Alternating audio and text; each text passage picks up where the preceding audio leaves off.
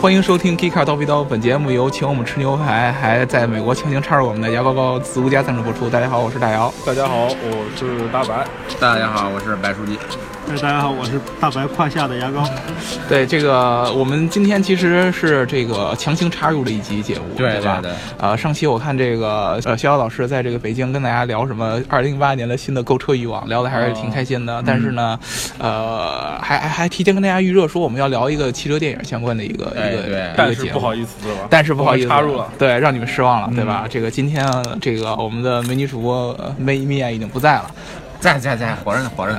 不不不在我们身边了，对吧？已经不在这个节目当中了，而有我们四个大老爷们儿，还有这个，还有，对对对对对，我们没了，我们这个三个四个大老爷们儿，其中还有牙膏膏，对吧？对强行强行在美国插入一波，对不对？爷们儿，对对对，我为什么是这样呢？因为我们这个大家可能听到我们这一次的这个节目的录音效果跟平常不太一样，哎，比较比较空旷啊，对，比较空旷，然后周围还有一些施展不开吧。呃 为录节目特意开了一个房间，对小房间。小小房间，对不对？我们四个躺下来都躺不下的这个小房间，呃，原因是什么呢？因为是我们四个人现在在这个美国的拉斯维加斯，对吧？这个资本主义什么骄奢淫逸的地方。我因为腐蚀了已经 体无完肤了。大白老师这个被腐蚀的直喷鼻血啊，是吧？嗯，昨天是喷一个孔，对吧？今天早上起来两个孔一起三个孔怎么后面还就这 对，不知道他昨天这个 在拉斯维加斯看了些什么，但是大家不要担心，我们不是跟你们聊一些这个呃牙膏膏大家不要失望啊！大家知道不要失望聊这个东西聊不出来的，对不对？大家还是去看比较好得体验。对，我们聊的不是牙膏膏的业务，对不轻对？声没意思。对，听声是没意思的。这这这，大家现在都是，哎，我们上期那个节目的背景音乐好像都已经变成那个那个什么了，对吧？这个你们听的是是是不是那个？不知道，不知道是吧？听着有点像、啊。我没看过。据说我们今天看的这个展会，这两天哎看的展会旁边儿就是全美最大的一个 sex toy 的展是吗？啊，就是成人用品展，哦对吧？我也是成人用品啊，为什么我没去？要不要不你们先聊着，我有点事儿，对吧？时间也不早了你你一定不是来来找我们的，你是来参加这个展的，是吧？不小心碰到你们还，是最大的竞可能穿着就像拉拉拉皮条的，你知道吗？穿着颜色。所以说，我们今天要跟大家聊的其实是这个 CES 展对啊。去年我们就已经跟大家聊过一期这个相关的节目，但是当时呢，我们应该是在回国之后才跟大家聊的。嗯，对，今年呢，我们迫不及待了。对迫不及待，有因为现场感。对，赶紧聊完回去，找不着怎么？对今年这个如愿以偿，对吧？我们三个还有牙膏在这个美国，在拉斯维加斯就相聚了，胜利会师，对对对。对，我们就经过万里长征，希望在在这个拉斯维加斯 CES 的现场跟大家能聊一期节目。嗯，呃，所以说大家如果说对我们这个这个节目的效果，就是录音效果可能会有一点意见的话，大家希望能够谅解，因为也没也也没用，有意见也没用。对也没用，因为这个现场我们只能用手机直接给大家录啊。。对对我有我有书记地址，你可以打他去。对对对对对，前提是你能够击坏他这个身边的这些这些女特务啊、保安啊这些。没有女特务，没有女特务。都是女秘书。对对对，都是女秘书。所以说呢，大家要对我们的节目效果进行谅解啊。对对对。呃，反正我们今年呢对 CES 的感受就是还是挺明显的。啊，虽然说我们只看了两天对，呃，感受呢就是，其实前两年车厂比较多，嗯，但是今年呢车厂相对来说就会比原来低调一些。大家回归理性啊，但是其实还是有一些比较有意思的可能东西，是没钱了。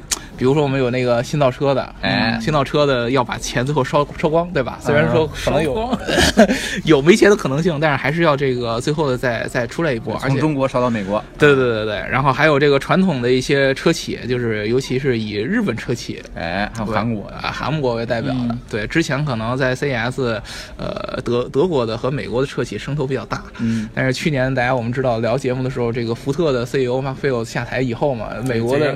对美国的车企的这个在 CES 的声量相对来说就下去了。嗯，然后德国的呢，应该是他们之前已经造势已经造的足够大今。年在法兰克福他们已经用完大招了。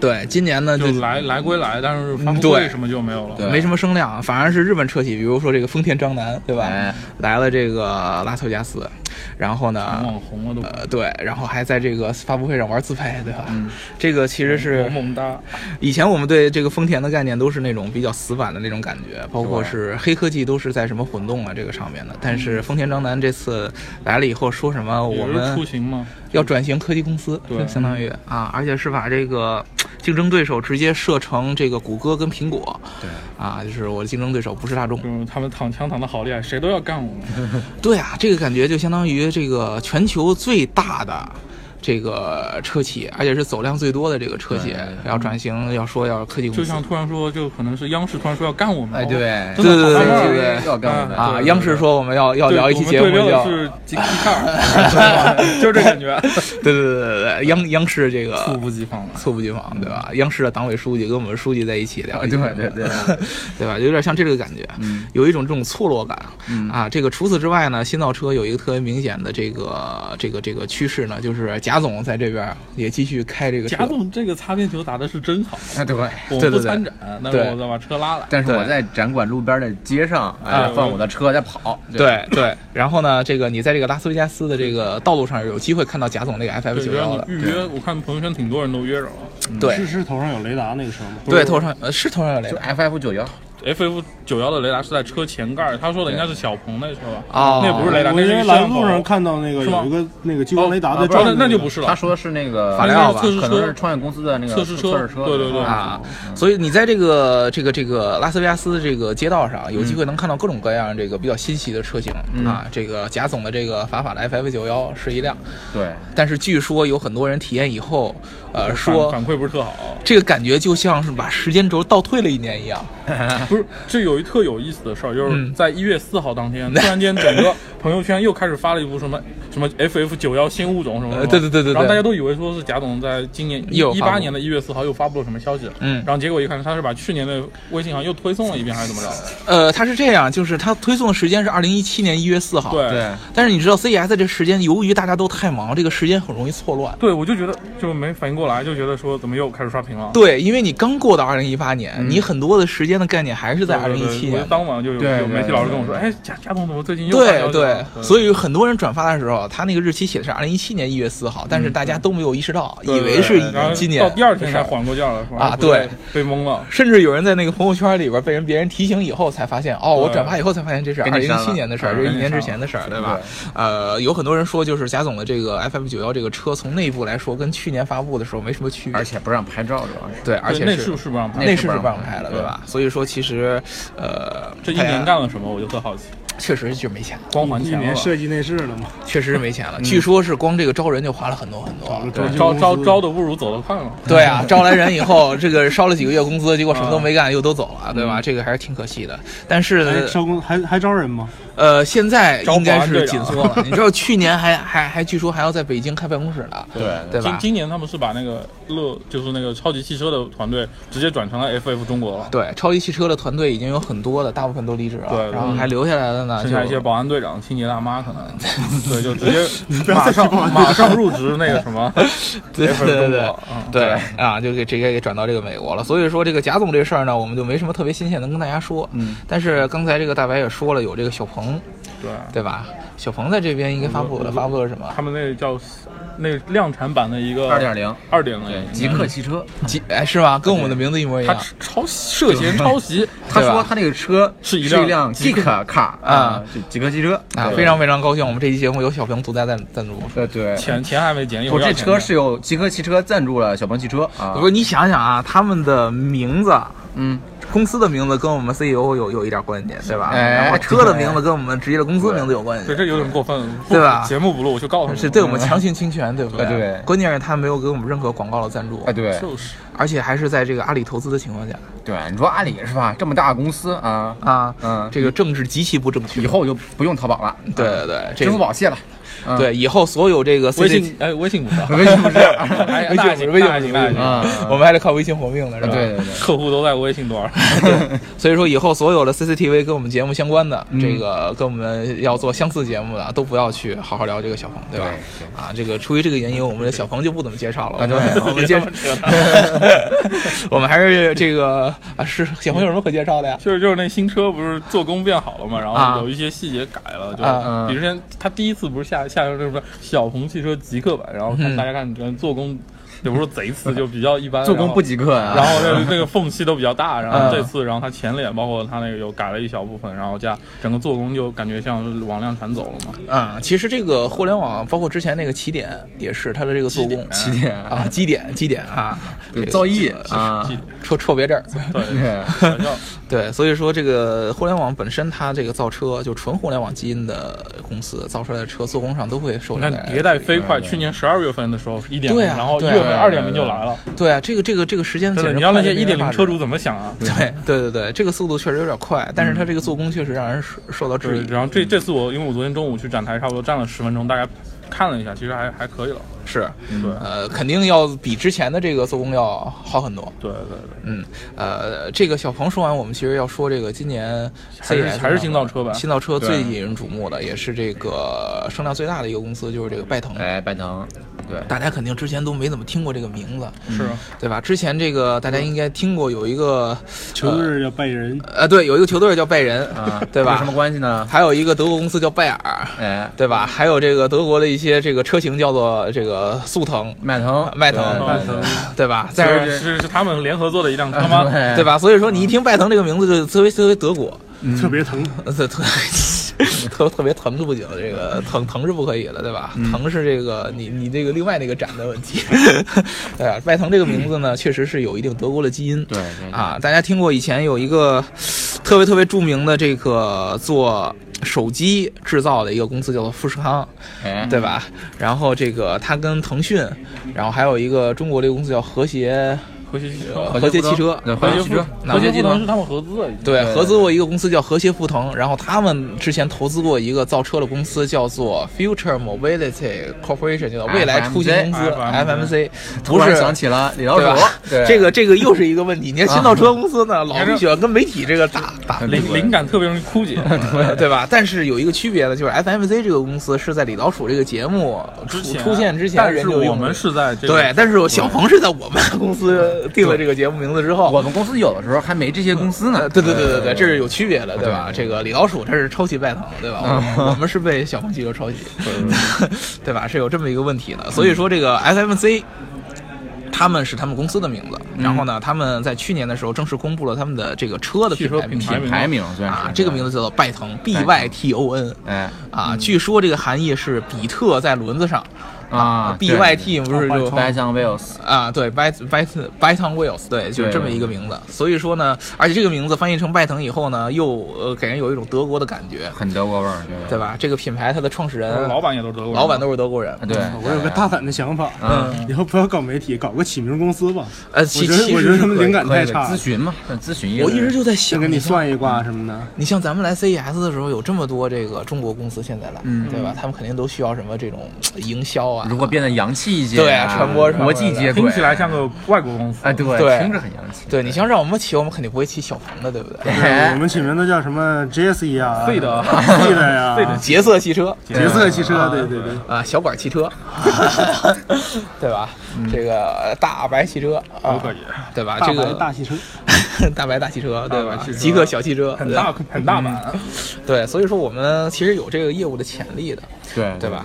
呃，拜腾呢这个公司呢，来了这个拉斯维加斯是发布他们第一个他们应该是最早开发布会的一家，最早开发布会，就是对第一个第一家嘛。然后七号当天就开了，对七号当天下午就开了。就趁媒体老师来之前，还没到呢会开了都开了，对。对，媒体还没到呢八号开始，但是七号的时候他已经把发布会开了，而且他们发布这个东西很重要，他们第一款这个据说是接近于量产的一个概念车但，是看起来百不是很分之八十五量产嘛，说是之后会是有对，书记说的这个定义怎么解释？为什么说看起来不像量产？但是里边那个屏幕太大了，不好做，因为它里边是一个长达一点二五人家二五米的一个屏幕人，人家说了要量产出来，那个是基本上啊，对对，这个是确定的。这个车书记说了一个，他这个车最大的一个特点，对，就是车内的交互上面有一个特别明显的特征，一个一点二米、二五米长的一个中控台，对，有个一点二五米长的一个大屏，就有点像这个真正的这个船舱的这种感觉了，或者说以前的宇宙飞船的那种。汽车的全面屏时代，也对，汽车全面屏。almost 全面。哦，啊，的全面屏。对，真正你什么时候把东西都投到屏幕上，就是那个对先才是先档了你就全面屏对，那才是全面屏，对吧？但是它这个屏幕已经非常非常非，常有亮点，目前史上最大的嘛。对对对，啊，据说这个屏幕的供应商是来自于咱们北京的京东京东东方哎哎，大家跟京东没什么关系。对跟京东方新东方也没关系，跟京东没关系，跟新东方也没关系，它是一个特国产的屏幕制造商做面板的传统的做液晶面板。你们可能用的小米啊什么手机屏幕也是他们的。哎，小米用户，这个你太黑了，对吧？不黑啊，就这是事实。人家给做这么厉害的屏幕，那公司其实因为它是因为在政策上是国家一直在扶持说国产的 OLED 什么屏幕，对所以这家公司其实是在，就是比如说是在国内是其实是一线的一家屏幕供应商了。是这个，其实就是一个比较低调的一个供应商，但是呢，其实如果大家以前对电子产品，尤其是手机，甚至是电视这些有一些了解的话，其实京东方应该都听说过。对，对。应该算比较好的。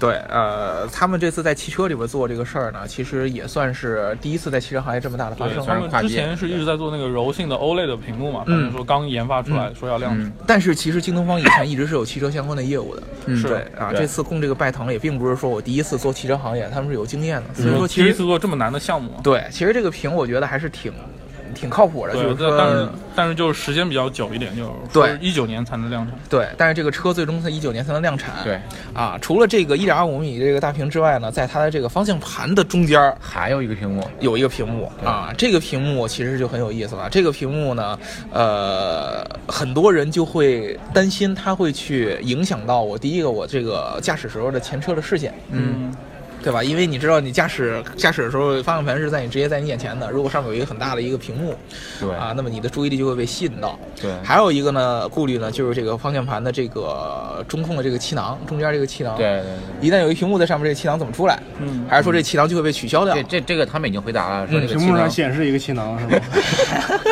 做一个假装有气囊，假装假装这个官方已经官方已经回复了，啊它气囊是从屏幕下方弹出来。的。啊，从屏幕下，然后把对对对。然后气囊弹出来之后，把屏幕弹出来，弹你一脸。那这个屏幕其实它的工艺需要有一定的调整的。别结实，对你一撞不能那不屏幕弹死？对对对对对就是气囊弹的时候必须保证那个屏幕不会跟着飞出来对而且这个屏幕的材质应该也有一定的区别吧，对，因为那个屏幕是可触控的，跟那个之前一点二五米那个不一样。嗯，那个是没法触控的。一点二五米屏幕弹脸上，对，一点五米那个不会，可以可以绕三圈是围巾，我操，来一围脖，我微屏，对吧嗯？对，所以说其实这个车在人机交互上有很多这个新的这个概念。。对对对，呃，整个车的一点五米，然后方向盘，然后还有这个座子后面都有屏幕，对对对，还有手势控制，还有手势控制。基本上都是嘛，手势、语音、按键加还有什么？所以这车是那屏幕供应商赞助的是吗？对，所以说这个这个车它其实浑身都是屏它主体就是屏幕，因为它是单个屏幕的面积太买大了。屏幕送车。啊，对对对对对，就有点像买屏幕用车。对。所以说他们把这个车又定义了一个新的一个种类，叫 SIV，对吧？叫 Smart Intuitive Vehicle，对，我还以为是交互什么什么智能 IV 直是，接什么什么对，智能自主或者直说什么直觉交互。我还以为啊对对对我还以为是那种病呢，什么 IV，就有点像那种之前咱刚刚得那个 HIV 是吧？治好了，治好了，治好了治好了，还 Hybrid Intuitive Vehicle，有有有，大夫能吃这个啊。对这个他们管这个有点像咱们之前说那种什么沉浸式交互的那种感觉。嗯，对对对，对吧？就是这个车，你进去以后就浑身都是屏，嗯对吧？所以说这个车其实在这个交互上是非常非常新颖的。对，而且这个车在很多的内饰的这个硬件上也有很多有意思的地方，比如说他们用了之前法国的那个供应商叫佛吉亚啊啊，用了他们的这个老朋友了吧对老朋友用了他们这个智能座椅，这个是什么样呢？就是你在这个车的这个车门的内侧这个面板上是可以充电的，手机嗯有这个无线充电的属性对啊。，所以说看它的内饰的时候，我觉得到处都是眼熟的感觉。对对对对对对到处你都可以跟你的身上产生一定的关系，对吧？对，就是包括其可能有些身体的这种状态检测啊，对什么那些，对对它的车座子扭一下啊。对交互的细节可以说是无所不用其极。对，那个是我们在去年在上海车展的时候体验过的，对就体验过而且那个椅子是可以有一定的转向的。对，就是转十二度，然后让你自动驾驶嘛。对对，这个整个的这个概念其实都是用的，呃，已经供应商公布过的很成熟的一个这个产品。对，对关键所以说，其实从量产从理论上上来说，它只要是有足够多的预算，当时副驾就说了，这个技术你只要有足够多预算是可以量产。只要给到一定时间就能够大量做出来。对，最关键的就是如何到最后它怎么把这些整合起来，对。而且还是能控制在它成本之内的。对，售价售价已经公布所以了，对。它的时间会比较晚一点，晚个一年，将近两年时间。对，呃，量产时间应该是他说是19九年年，一九年，一九年，对价格四点五万美金对，起售，这个当时他们的 COO 就是之前原因菲尼迪的这个、嗯。这个中国区的老大叫戴雷，对吧？这个一个中文特别好的德国人公布了这个价格是四点五万美元，对，啊，人民币大概是在三十万，三十万左右。三十万左右。跟那个 Model 三差不多吗？Model 三三点五万，呃哦，Model 三三在国内有可能在比它还要贵，对。哎，但是但是从美国的售价来说，对但它但是它一个中国企业可能相对来对。说不会有那么多还是补贴对。对，因为它的工厂应该是在中国的，在南京嘛，对对吧？对，他们啊。总部在南京，工厂也是在南京吗？工厂是在南京，对，工厂也是在南京，也去年之前是从香港搬回来的吧原来香港应该是它是有一个？FMC 是之前他们都在香港，后来是感觉说对。要依靠内地的制造生产还有政策，对所以就搬回来。了。对，基本上生生产还是会在国内，但是他们比如说在硅谷啊，在在香港啊研发肯定都会在慕尼黑他们自己说，他们说是自己要扎根中国，面向全球。对对对对对，所以说因为它资本其实最开始的资本有一部分来自于中国的，对，虽然说后来好像说那个和谐福腾的资本有一点问题啊，从重新这个戴雷和这个原来宝马的这个 i 系列的创始人这个老板，我老把他的名字会有一点毕福剑是吗？对然后又想到了一个日本演员。你这个人啊，我都看穿你了。对，然后他他是 CEO，他们重新又去这个拉了这个资本来做这个车，其实还是挺不容易的。所以说我们还是挺期待这款车能够真正按照这个价格来量产。嗯对，这个车的主要的其实亮点就是我们刚才说的交互。交互车里面座子呀、屏幕对呀什么东西对的，，它的真正的这个这个这个他们应该说性能，量产的时候就已经达到 L 三了吧？好像对啊，量产的时候说是已经达到 L 三，就量产就是二3零二零年达到 L 四，对呃，就是 A 八那个硬件先先先组好，然后可能之后就能 OTA 到 L 四。对这个车其实主打都是这些智能相关的属性，反而是这些呃电动车本来这个性能，它没有我们之前说的这个 ES 八那么强。对它没有强调自己去几秒加速嘛什么的。对对对就是电池也没有像 ES 八搞那么多花样，暂时对，没有换电的这个东西。对，没没说还是没有，没说，没说没没说他他说自己支持快充了啊，换电没说，对换电没说，好像商业模式上可能还不太一样，对呃电池的容量是七十一个71有有双电机版本一个95和单电机版本，啊，它其实相就两驱和四驱嘛。对，跟这个呃七十一跟特跟 ES 八是差不多的，七十一大概跑四百公里，四百公里是吧？呃，七十一跑四跑四百公里，它这个车也是个 SUV，其实这个续航里程还是挺长的，它的风，我觉得看造型，它的风阻是不是要比 ES 八低一点？啊可能是。有可能对吧它更流线一点比较流线对对对，而且它的外形我觉得都说有点像压缩了的 FF 九幺。对对对，是有点是有点那个，说是宝马宝马 i 系列的设计师，那个 FF 九幺是那个那个男的是叫 Richard King 嘛，嗯是宝马 i 系列的设计师，然后这个。这个毕福康就是那个宝马 i 系列总负责人嘛，对所都是以他们弄弄出来的车，你看，师出同门，对对，估计在宝马用的是一套素材库，估计在宝马那会儿早就想这么设计，对对然后然后出来以后，所以是做的这个有点像 SUV 这种跨界的，对不会跨界这种，全是这个样子。啊，所以说我们挺期待这个车到最后能够真正的出来。如果真出来的话，呃，量产出来，它在人气交互上一定会有一个特别明显的一个创新。对就是就是我最喜欢的车了，可能对，所以你要买一辆啊，四点五万美金，就靠就靠大姚，是吧？对，而且我给你谈个这个媒体价格，好吧？啊对对好啊，而且特别重要的是，这个车它的创始的这个团队，嗯尤其是宝马 i 系列的这个团队，其实在这个团队是能力上是非常非常靠谱的。对对对，被挖的差不多了嘛，所以啊，这个是可以肯定的，它跟纯互联网造车是不一不一样的，它是传统的这些汽车人出来以后重新又弄的东西。对，而且他们的基因其实更加欧美化，他的高管其实跟李斌是很多老外是不一样，他们的高管基本上都是中呃都是外国人，都是德国人。决决策层其实还是他这名字也是明显很明显，对吧？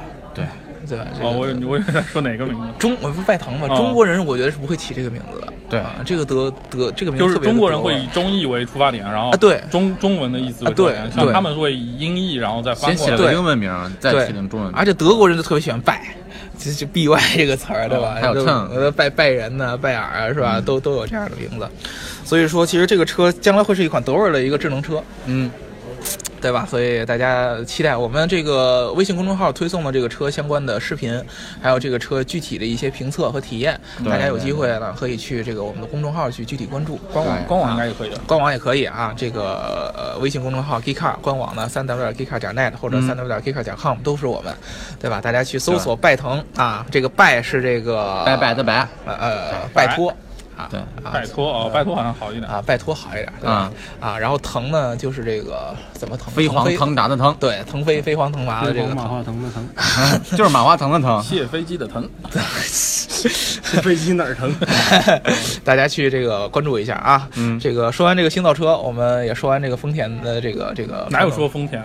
没说丰田，丰田说了丰田张兰自拍自拍嘛？哦，就啊就说完自拍就没了。没说那他有什么没给可说的没给钱吗？没说车呀。对哎，他他有数数据你看了吗？哦，我看了一点儿啊对他这次带了几个机器人儿，其实机器人儿之前我们已经也介绍过，对这几个机器人对啊，我看昨天看那个江江宁老师他那个机器人就是面向于你，就是类似于一些人性关怀的东西，比方说哇，那我懂了，那我懂了，日本人对对造的机器人都是这样的。哦，暖懂了懂了懂了对吧？对吧？你还是去那旁边那个展。走走走，允许你先走。走过屋了，对，对这个，所以说其实我觉得日本的所有这些概念吧，很多离它的量产的东西都特别远。挺远的，对。对，之前你还记得这个？我们之前呃，侄子那会儿在那个东京车展，苏帆在东京车展，还有人记得侄子？你老听众绝对记得。对对对只有老听众知道。对对吧？对当时就说这个东京车展很多的这个概念，就是问他们量不量产，都说哎，我们就是体这个表达一下我们的一些理念。就玩玩，对对多放对？对，所以说这个东西，我觉得嗯这个我们时间紧嘛，就不要聊太多了。但是他们的这个想法是好的。但实际上，日本的汽车制造能力真的很强。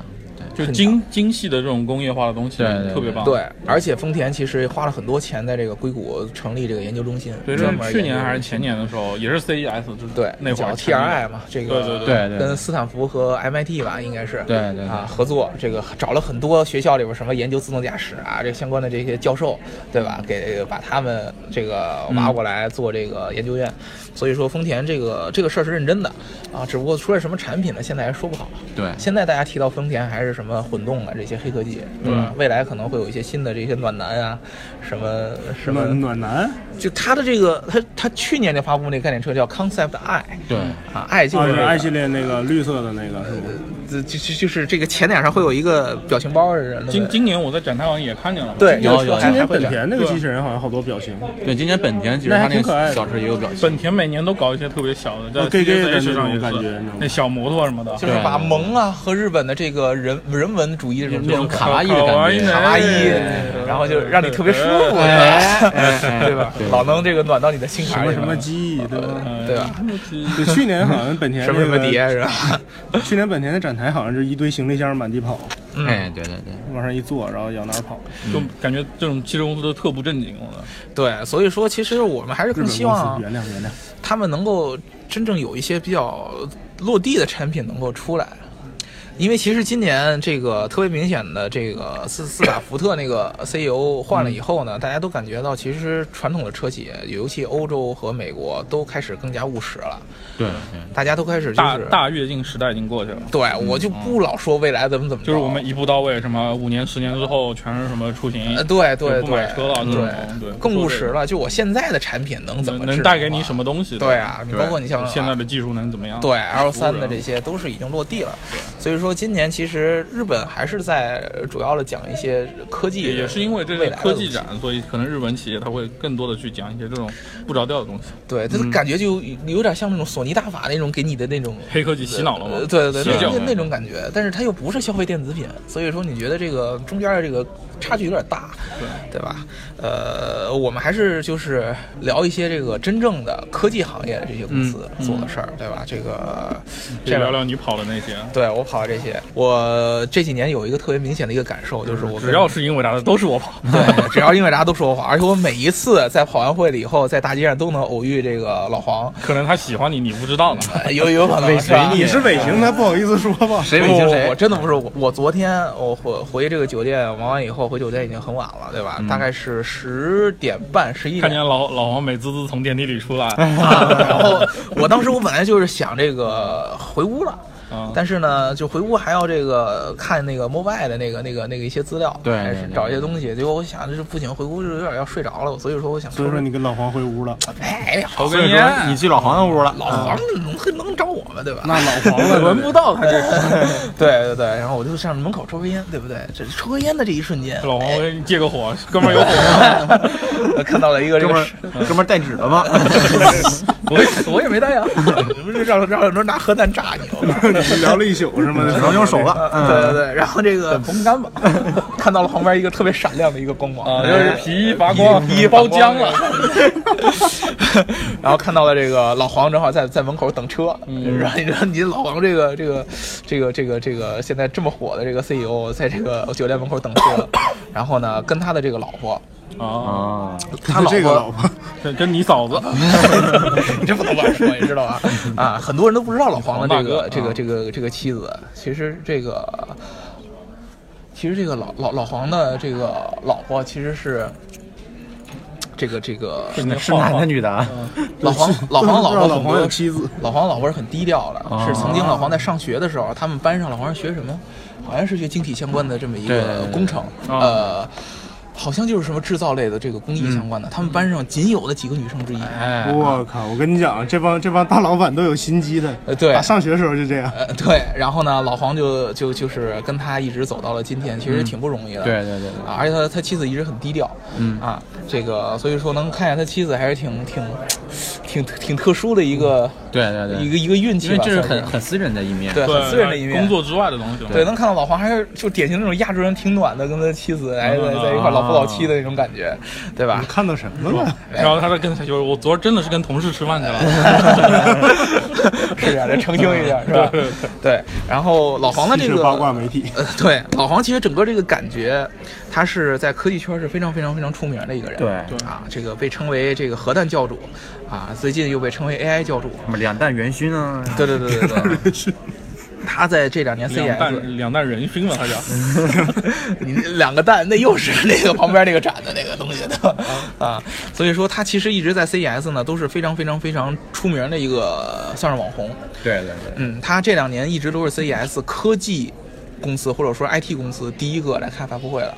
对吧，之前是他是有主办方邀请他去讲官方的 keynote，好像之后啊对。之后现在是他自己来开这些东西了嘛？，呃去年是去年是官方的去年是官方的这个开幕的 keynote，对，今年呢？是他决定对自己先开了。今年是他自己开的发布会。对，啊，这个发布会也是在一月提七号，官方之前嘛。对，一月七号的晚上，呃，非常非常火的一个发布会。老黄基本上今年特别 exciting 的就是他发布会百分之八十以上时间聊的全是汽车对，啊。去年的发布会还基本是一半一半，这个就有那个计算机的那个基本对计算，机、人工智能在其他领域的应用，然后才是自动驾驶。发现这这地方空间大，好挣钱啊。对，今年百分之八十的时间，今今年书记跟我都看了这个发布会，对，基本上只有前面的一小段时间聊的是一些游戏相关的，我看见吃鸡了，反正。对，吃鸡，然后聊了一些这个游戏的新的硬件，比如说这个呃笔记本电脑，啊，笔记本儿对啊，我俩中毒了，特特别中毒想买，对吧？后边就开始聊的全是汽车。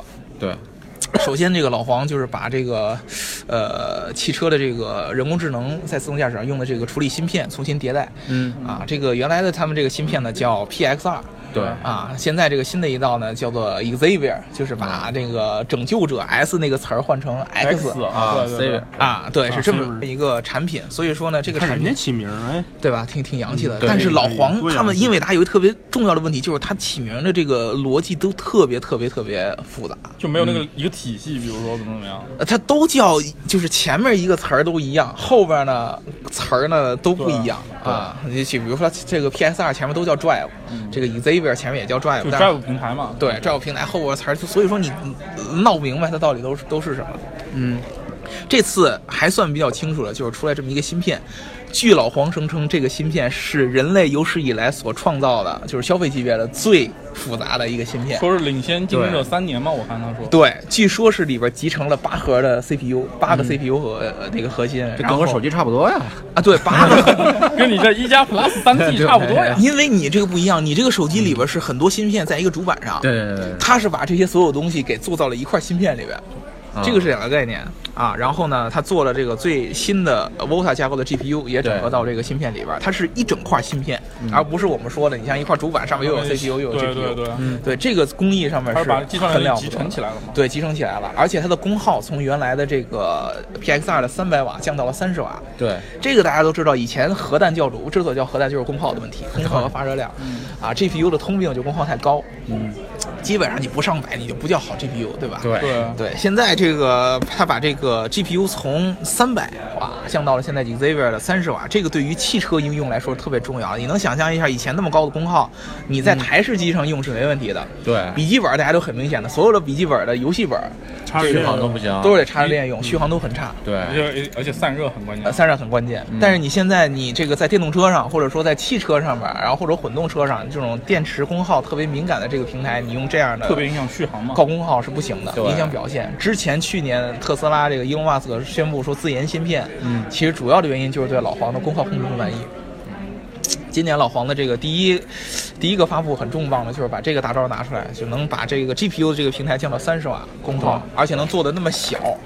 啊，以前大家都知道，这个自动驾驶车大部分的这个硬件计算都在后边这后备箱里边。你把这后备箱一打开一看，那些测全是试电脑全是电脑、电线、电源，对对吧？然后风扇、散热器全都是对这这塞满了嘛，对，据说在冬天那个谷歌那无人车测试的时候都不用开暖气，对吧？都特别特别烫。我记得我最早在那个阿波罗，就百度无人车开暖气了吗？无人车开给谁开暖气？里边要有司机啊，里边有点人工程师，对对对对对我记得之前阿波罗的那个那个和博士合作那个自动驾驶车，就用 PSR，一上车啊后面那风扇开始响，对对对，感觉就跟你在那个家里边风然后玩，风扇一转，车就往前走。特别特别熟悉，就跟家里边玩那个大型电脑游戏的感觉一样。对对对，所以说其实现在它在功耗上做了一个优化，嗯啊，这个只是它硬件的一部分，它还有一个软件的一个发布，特别特别特别有意思。这个东西叫做 Auto Sim。Sim 就是 SIM 啊啊，这个词呢是这个 simulator，楚说清楚。呃，SIM 啊，对对对啊，你不要去那个到这个 SIM 嘛，对对呃我们，正经一点啊。这个 SIM 是这个 simulator 的简写啊，就是叫做模拟器。模拟器对，这个是什么意思呢？特别有意思。大家都知道，这个英伟达是以前是做游戏，对吧？或者说做视觉处理的啊，他们在这个 VR 领域特别特别特别有经验。对，啊，你这个好的 VR 设备都其实都需要有很强的显卡来驱动它，才能才能够跑出来。所以说，英伟达其实在 VR 领域很有实力。这个他们的这个 Auto Sim 这个平台呢，其实就是把这个 VR 的技术和它的这个自动驾驶，以及它的这个云端计算、人工智能全都去合在一起了。对，呃，因为大家都知道，这个自动驾驶车有一个特别重要的一个问题，就是我把这个自动驾驶车的算法做出来之后，我需要跑到这个公开道路上去验证。嗯，啊，我得遇到足够多的这个驾驶环境来证明我这个车是没有问题的。对，是而且我为了给让这个车能够在任何情况下都能够开的比较好，嗯我还得让他去经历很多很多特殊的路况，对对，比如说前面有三蹦子呀，比如说前面有自奇行车啊奇怪怪的环境，对奇奇怪怪的环境，对吧？这都是都是需要的。但是呢，如果说都在这个实体道路上去做这样的事儿，嗯也是太太太困难了。就是很多工作其实可以在云端模拟对掉。对，你又得弄这个很多的车，你又得有时间，又得让人去专门找这些厂里去开，很麻烦。嗯，但是。你在这个云端其实是可以做一个虚拟器的，让这个车在一个虚拟环境当中去开，对，有点像你平常玩电脑游戏一样。是。啊，之前呢，很多公司呢，这个虚拟环境其实都是很简陋的，对，或者说人对这个虚拟环境的这个认知和这个怎么说呢，改变能力是比较差的。对，但是如果说你想一想，你把 VR 的这个技术用在这个虚拟环境，那么这个等于说你给这个汽车嗯戴上戴了一个 VR 眼镜眼镜，对，对让这个汽车带着 VR 这个做这个假自动驾装在跑驶的测试，假假装在跑跑，，不费油还环保。对，对这个感觉就很好玩了，对对吧？而且这个老黄的这个这个 VR 的模拟器特别有意思，嗯啊，它这个 VR 模拟器支持两种模式，一个是你用硬件直接参与进去，还有一个你直接用软件参与进去。硬件参与作业是什么呢？又有点像我们，比如说我们。接上车吗？对，比如说把这个 VR 系统直接接上一辆车，这个车呢不是真的在跑，但是车里边的控制的这个元素都是跟真车是一样的。你以为你在跑，就像就像给驴拉上那眼，对对对对对就有点像我们戴个 VR 眼镜不应该前面掉个萝卜吗？对对对对，有点这种感觉，就跟我们戴个 VR 眼镜，然后再再再双手再再开车一样，农业汽车媒体，对吧？就这种感觉。还有一个呢，就是软件直接植入，就是我根本就不用任何的硬件，车都不用，就对我这个这个软件就是呃因为自动驾驶车就是以一个软件的形式在编这个驾驶方法嘛。感知决策什么的，就一套跑。对，就是一套算法，把这个算法直接放到这个 VR 里边，这个算法就可以自己在里边跑。嗯啊，这个好处呢，就是我可以把这个算法直接的复制到无数个。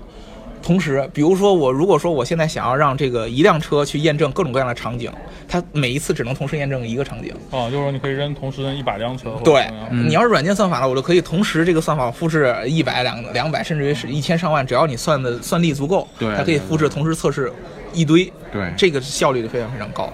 所以说这个感觉就特别像之前我们玩那个游戏 GTA，你们知道吧？GTA 也拿来测过自动驾驶。对对吧之前有人用 GTA 做过自动驾驶的，对，当时因为 GTA 的世界观和我们现实的世界就已书经就很比较接近想干嘛干嘛。这这回去洛杉矶是吗？对吧？对亲切吗。上上 车了吗？差点那个就在街上偷一辆车啊，。看着看看哪儿都一去。就一去洛杉矶就感觉整个人不受控制了。拿拿拿拿拿个键盘就到处摁，啊然后他就直接把车开到了那个什么场所，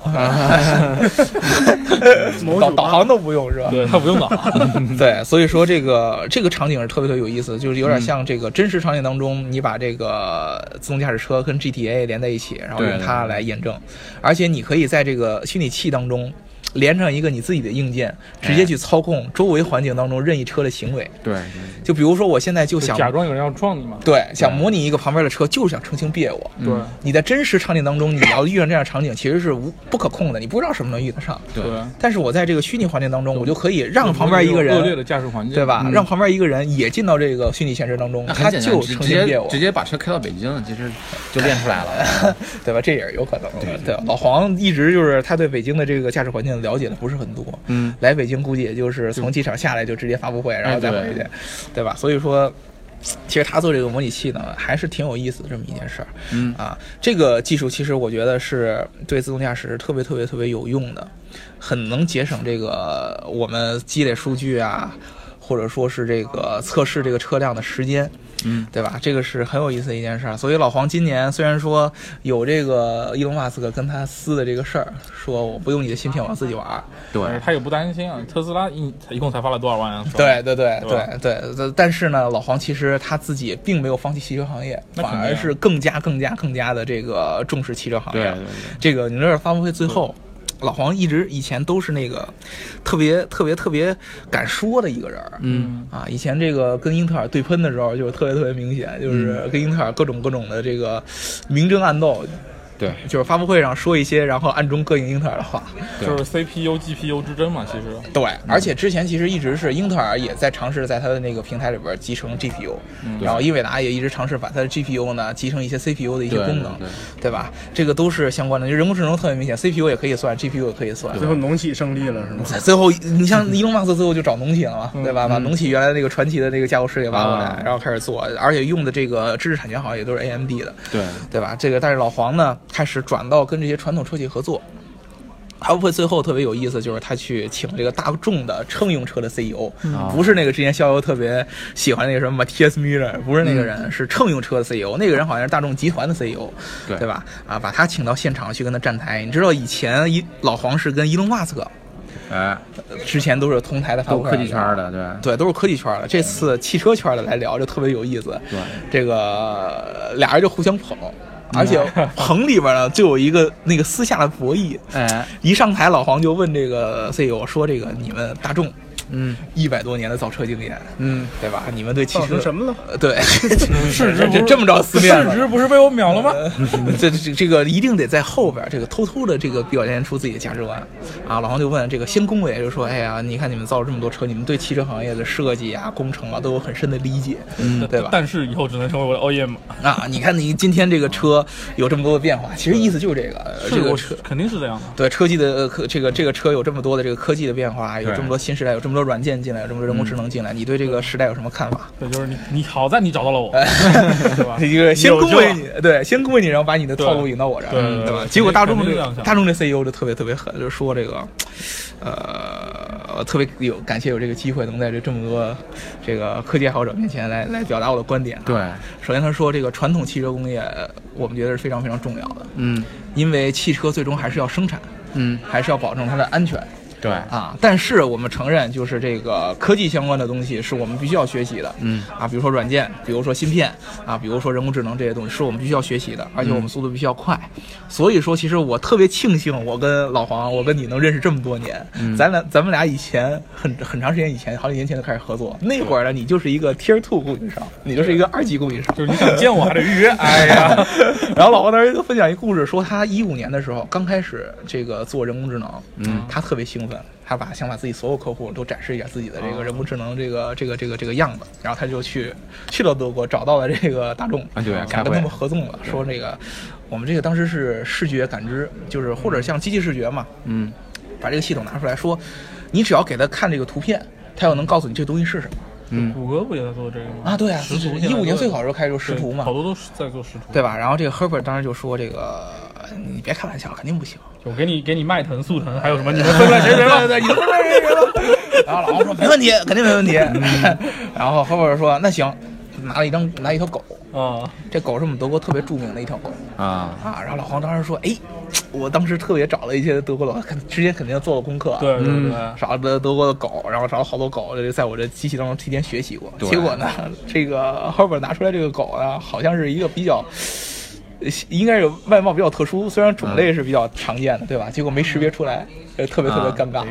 然后老黄老老老老黄当时就说，我当时其实很尴尬，嗯但现在能重新能跟你们合作，其实是非常非常非常感激的一件事儿啊。这个我们希望把这些人工智能这些东西都给交到这个大众的这个这个集团里边去。嗯，呃，我们在我们知道这个大众之前有一个特别特别著名那个小巴的那个车，对，Buzz T1 ID Buzz，对就是啊，T One 的那个后面之后，它现在电 电动版的那个，你是不是又玩什么其他游戏了？没有没有没有，它这车就叫 ID，就是感觉是延延延续过来的一个？对对延续过来的就那个电动版复那个车应该是前两年发布了一个概念车，对，去年年底那个洛杉矶车展上也有那个它新的，但是好几个展都拿过来了。对对法兰克福好像也有。最魔性的一点就是中控台上有一小人，特别玄学，然后在转圈儿。有个小对对对对对，这个 ID 的这个 bus 就是这次他们合作的一个载体，就是说要把这个车最后真正能落地，而且上面要搭载呃英伟达驱动的这个人工智能相关的东西。对，反正他们俩说了半天，核心呢就是老黄说我教你智能的东西，人工智能的东西，然后呢大众说呢你也别跟我太那什么，我还教了你很多汽车安全的东西，量产的东西。对你要再这样，我就不买你们的 GPU 做电脑了。对 对，你们公你这个司采购电脑就不用你们的了。对你这个芯片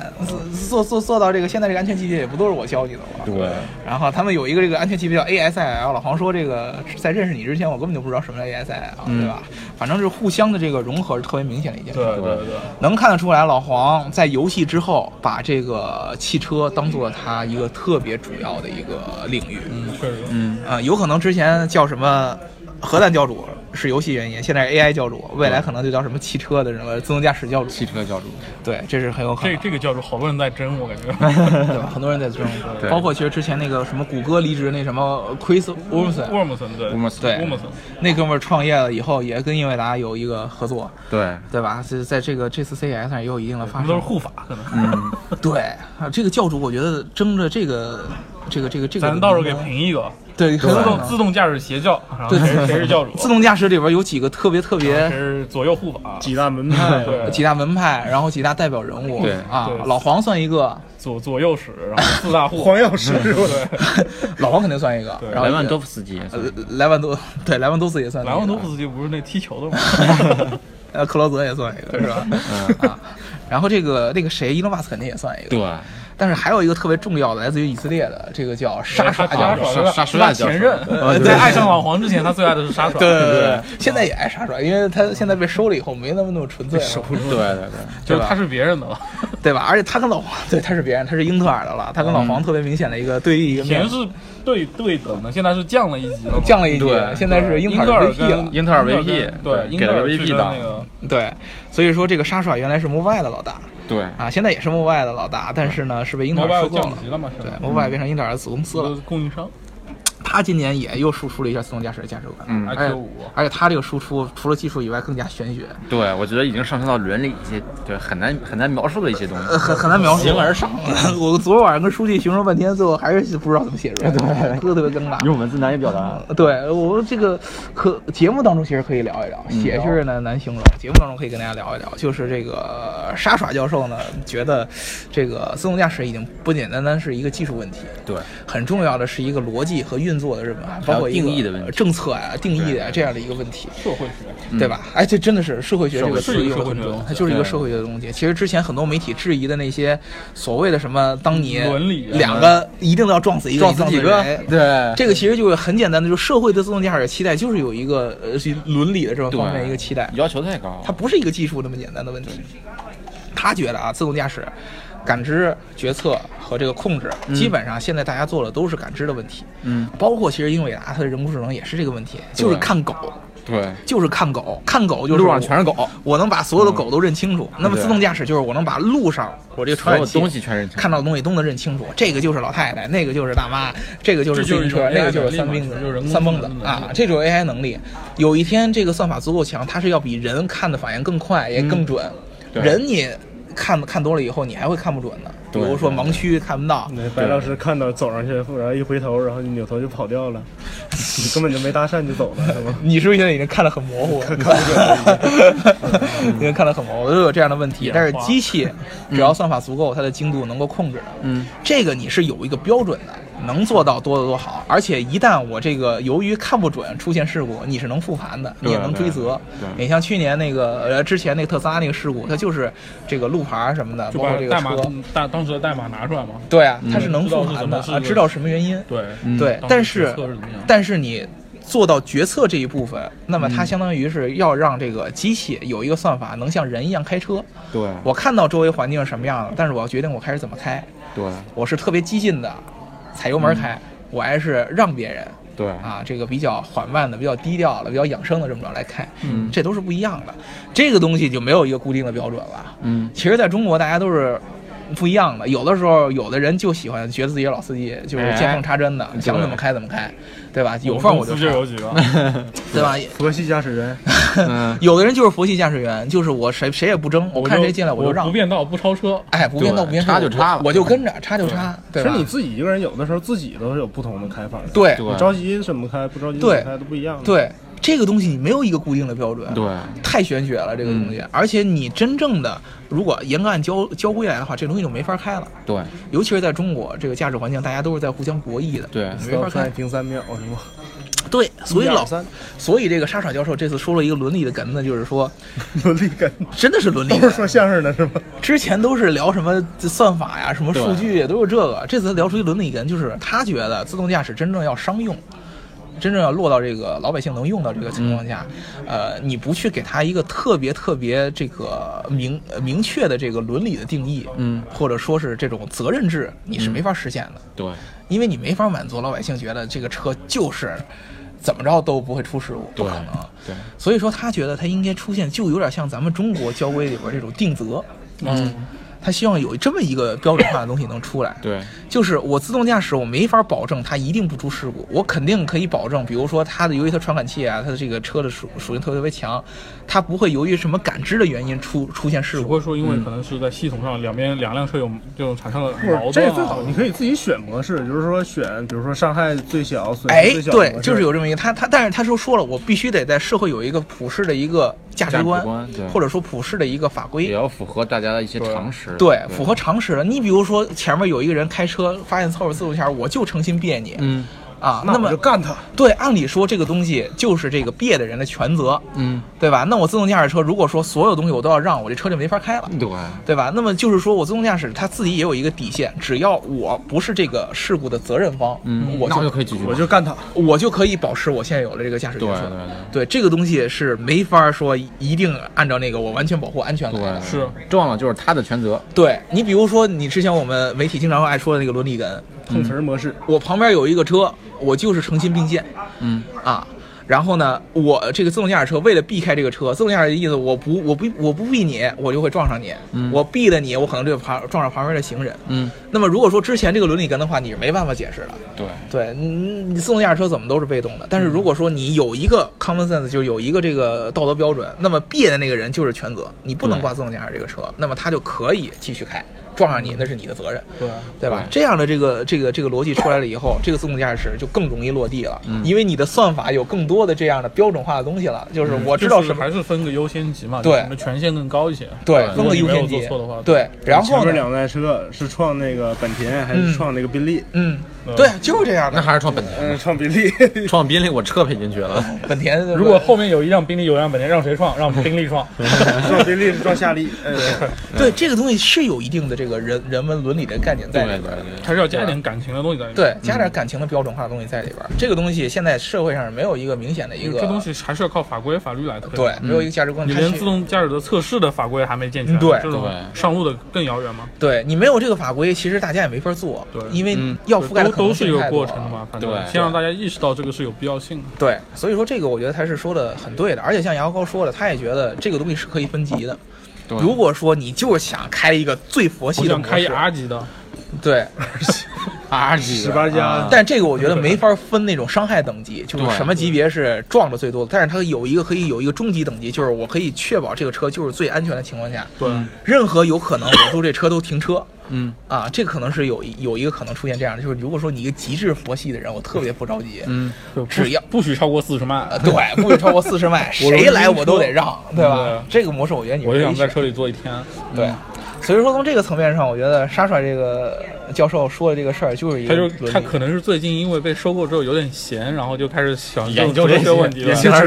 对，反正说老大说什么就听什么。以前是自己操心说整个公司什么，对对对跟着别人走，然后时间就空了嘛。现在不用筹钱的问题了，对对对，就很对对对很空闲，每天就开始吃。他就现在开始琢磨这个，我真要是落地，然后赚将来赚大钱，对吧？对对对，就英特尔爸爸带我挣钱。对对你像他以前特别明显，他以前的业务就是一个感知业务，对，每天讲技术。对，但是他现在估计已经觉得我他已经好久没有讲技术沙龙了，是吗？对，对，应该是收购了以后将近一年没出来。嗯，啊，这个从去年呃九十一那会儿开始出来，对，有时候其实他想 出来，是不是被软禁了？他想出来，英特尔也不让他出来，对，对对对对因为你的发声要符合这个母公司的一些规定。对，还有一个声明是吧？啊，对对对呃 对，每一次 Mobile 都有一声明，对，嗯，就是因为我们是英特尔的子公司啊，爸爸爸爸让我说的，爸爸不让我说。对，对，之前的声明是呢，我们我们这次的发布会是来自于什么什么一些学术的研究的一些落地，对对对对，不一定保证它一定能影响我们未来的公司业务对或者怎么着。现在我们这次是啊，我们是英特尔的子公司。对还有股价的问题，对对对，我们不会影响什么什么，对所说的不太负责。对对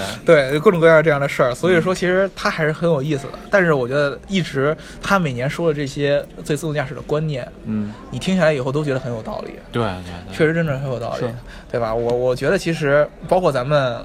所有的听众也是，这个嗯今年 CES 车就是跟自动驾驶有关，基本上都跟自动驾驶有关。但是这个东西真要想落地的话，还真得是从咱们每个人对观念上，你有一个明确的认知，你不能就强行的要求人家说这个车必须得在伦理上还能超过我们。对对对，对，这个是不可能的，机器不可能比我们还能在伦理上有有道德标准化的东西，嗯对吧？需要你告诉他什么是对的，什么是错的。所以说，其实这个事儿如果真的能做得出来，我们估计会比以前更早的能看到这种完全自动驾驶车，是。是是，对。吧？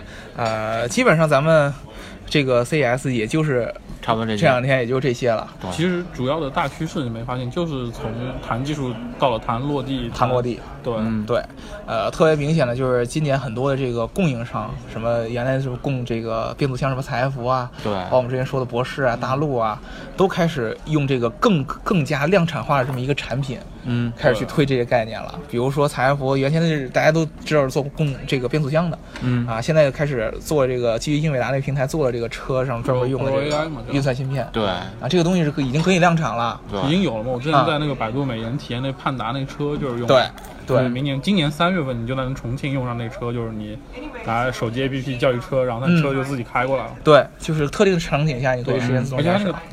嗯，传感器很简单，就前后双目加对十二个对雷达，就小雷达，就是那对个超声波雷达，就是其实主要还是个感知的一个系统。对对它就是低速状态下，其实对他来说，他已经有很大的荣誉了。对对而且呢，这个老黄的这个新的这个 Xavier 这个芯片，这个采埃孚也会基于它再出新的这个车规级的基。本上老黄这套芯片是基本上你要做自动驾驶，除非你是英特尔那一派系的，嗯其他的公司你要做研发都绕不开的这个东西。对绕不开的。对，如果说你要到最后都要做了，其实呃，基本上也就这几个方案。呃，英伟达的这个 GPU 是是一个，嗯然后英特尔下面 Mobileye 的那个感知芯片，对。就是 I- IQ 五那套东西。IQ 五的这套是一套，说然后英特尔说是有今年发那个芯片，是说上面加了两个 iQ 五，还有一个什么东西做对那个其实就有点像以前 PS 二那个感觉，对对对。我把几个片儿合在一起弄成一大主板。对大主板嘛，就焊焊在一块儿就行了。对，这个这个大主板能提供更强的，比如说前面几个传感器连一个啊，后面几个传感器再连一个。对，这个这个就算力更强嘛，就有点像叠积木一样。对对对。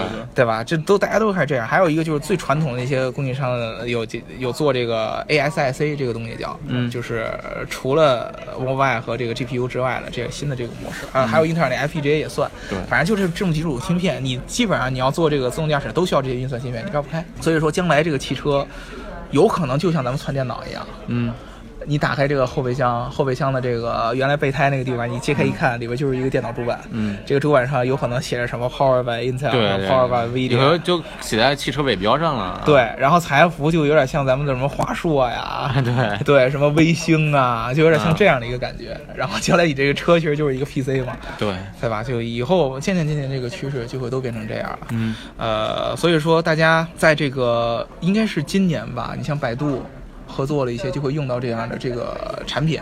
对，大家有机会有可能能够去体验到，包括国内的很多这个主机厂，马上要这个新研发的车型上面有可能都会落地，嗯这个财富这个 Pro AI 和这个英伟达这个技术。嗯，行，基本上我们也就是看到了目前看到这么多东西吧。对，呃，大家还有什么想要说的吗？书记总结两句啊。书记总结两句。总结两句，今天节目就聊到这儿了。哎，特别明显就是这个其实说真的，还有好多我们还没看到，其实我们还没逛完，还有很多好玩的然后如果。有如果再有有意思，我们再聊一期，其实也 OK。对等之后一段，就不知道看什么看我们心情对聊个番外篇，对，而且还有还有这个聊扯闲篇的也。还有这个，我们三个其实对美国的一些感觉，对对吧对？对包括刘老师之前这个开车在洛杉矶看到什么，对包括刘刘老师在拉斯赌钱的时候都能说，我跟刘老师说惊天翻盘是吧？啊，今天大翻盘，对对。大家对这个我们在拉斯维加斯还有什么感呃兴趣留言我们还可以再去看，如果能聊，对我们再聊经过一。期节目，我已经从大白的胯下把大白聊到我的胯下了。究竟中间发生了什么故事？有一些四孔流血，有一孔流的不是，都是绝大力量。流的是鼻涕。啊啊啊！哎呀，好恶心好好恶心！我们这个。会议室这时间也快到了，对吧？啊，这个大家有什么想要严听的？谨的美国人不让我们待下去了。对对对对对因为我们在里边声音实在太大了，对吧？这个呃大家如果有什么想要听的，这个评论上面告诉我们啊。听节目要记得点赞、打赏和评论，点赞、点赞、打赏和评论，点赞、打赏和和评论，啊。我们这个下期啊，回国以后再见，下期又没有我们仨回国对不见对？，对，肯定没有我们仨了啊。对拜拜。拜拜。嗯。